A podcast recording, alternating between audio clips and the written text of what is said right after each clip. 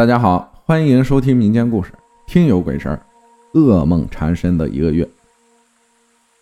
今年四月二十号，我去长沙，原计划是打算在那里住一个月，为五月底的复试做准备。当时已经联系好租住的房子，但是在去往长沙的路上，一个朋友打来电话，听说我要租房子，就死活要把他的房子给我住。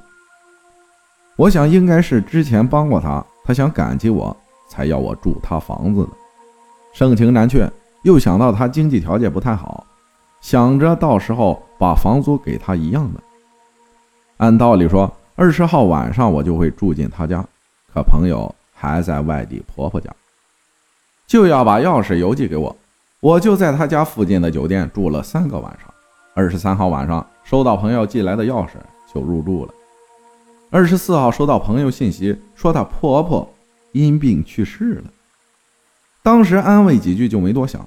四月二十九号，朋友的婆婆下葬，打电话邀请我去参加葬礼，我没去，就顺势把房租当红包给她转过去了。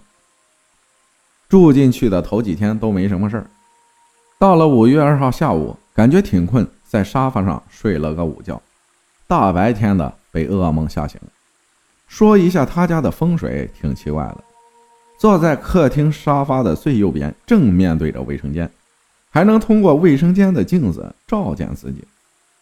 第一次做完噩梦也没多想，接着五月九号凌晨三点半，又做噩梦吓醒了。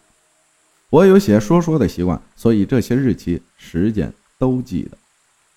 直到第二次噩梦了，才意识到是不是风水问题。因为他家的次卧很奇怪，墙是水泥灰色，很大的落地窗，有两个门，另一个没装门，直接能通到客厅阳台。衣柜是黑白大格子相间的花纹，配色让人很压抑，就算了。床的上方有一根树梁压着。从这一天开始，我就每晚做噩梦，连着好几天，实在太吓人了。有懂的朋友就帮忙找风水大师问。发了整个屋子的结构图，只说是风水问题，让我搬去书房住，其他房间不要去。等我搬去书房，噩梦倒是没做了，但是依然每晚半夜无故醒来。身边几个朋友知道了，很担心我，就让我搬去他们那里住一晚。那天晚上，几个人就聊着这件事儿。他突然说一句：“你这件事情的确挺吓人的。”怎么就是你住进去第二天，她婆婆就去世了？下葬后三天你就开始做噩梦，并且那房子她婆婆生前住过，是不是在赶你走？我一听，顿时就吓到了，一直都以为是房子风水问题，到现在才想到这里也有问题，就赶紧把这个信息告诉给看风水的师傅。师傅给的答复是。我本身农历四月就运势低，正巧碰上朋友家白事所以就不太好过。结合风水师傅的话，想到自己是四月二十三号入住，正好就是农历四月初一，一切都是那么巧合。那天晚上跟朋友在外面住，终于睡了个安稳觉。后来朋友说别回去住了，心里纠结了很久。到了下午，也不知道哪儿来的勇气，毅然决然的又住回去了，还告诉大家要趁这个机会锻炼自己的胆量，就算有鬼也不能把我怎样。这世上坏人比鬼可怕多了，没啥可怕的。从我决定住回去，就做好了被吓醒的准备，所以不用想，依然是每晚半夜无故醒来。不过自从住进书房啊，噩梦也没有了。后来越来越多的朋友知道我的事情，这时房子主人知道了，他一直安慰我没事是我太紧张了，是因为准备复试压力过大造成的。其实啊，我根本毫无压力，因为初试成绩是高分，复试就是走个流程，肯定百分百录取。按道理真的没有压力，倒是天天无故半夜醒来，造成我心理负担重，精神萎靡。黑眼圈啊，眼看着越来越重，那段时间真的很折磨人。五月十四号，朋友回来了，要过来住几天。我那天一直告诉他，明天十五号是你婆婆的三七，你一定要买点纸钱烧给你婆婆。朋友不愿意，说自己该做的礼节都做到了，不相信这些。城市里面也买不到纸钱。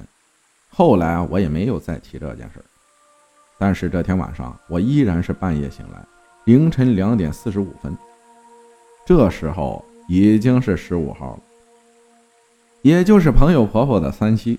醒来之后，我就一直微信跟朋友聊天。最近半夜醒来都是跟朋友微信聊天，缓解恐惧的情绪。聊到凌晨四点多的时候，我就听见从主卧传来朋友的尖叫声。说实话，他这一叫啊，把我吓得不轻。我也不敢动。微信那端的朋友一直让我起来去看看什么情况，但是我不敢呀。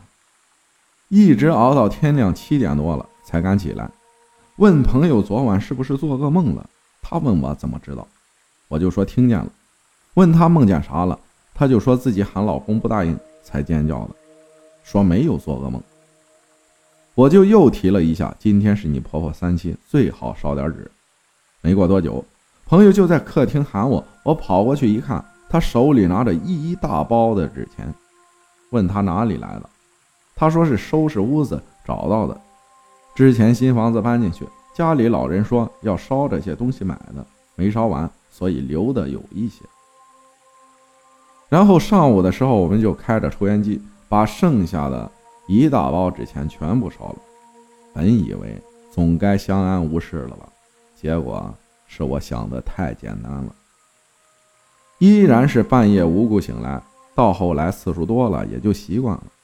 忘了说，我每天睡前吃褪黑素都不管用。后来发生的事情，直接导致我跟朋友的关系恶化。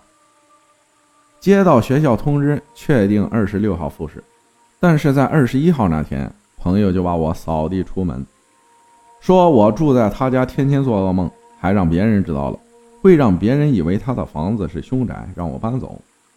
距离复试只有五天，这时候让我搬走，我只能赶紧联系一开始找好的房东。运气好，房子还在，当天晚上就搬进去住了。奇怪的是，自从搬出去，我一觉睡到天亮，再也没有半夜醒过来，甚至睡眠质量都是九十分以上。我睡觉都是戴健康手表的。也有可能当时已经是农历四月二十九了，我的差运是快结束了，又搬离了那个屋子，不再受影响的原因。后来就一直平安无事，睡眠回到从前的样子，一觉睡到天亮，久违的感觉真好。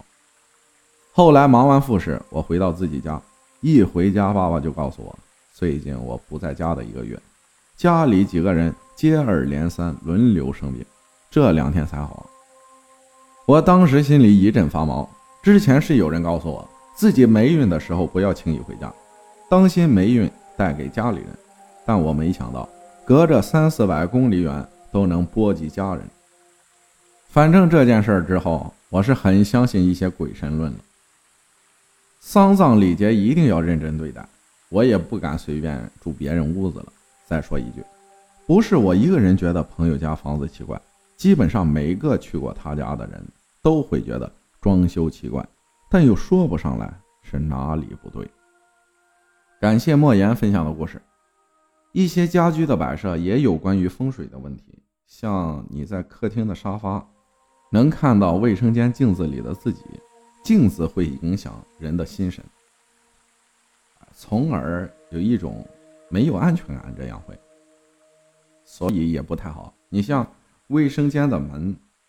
大多数是对面会有一面墙，它即使是对餐厅或者是客厅都会有一些遮挡，要么就正对走廊，这样可以。感谢大家的收听，我是阿浩，咱们下期再见。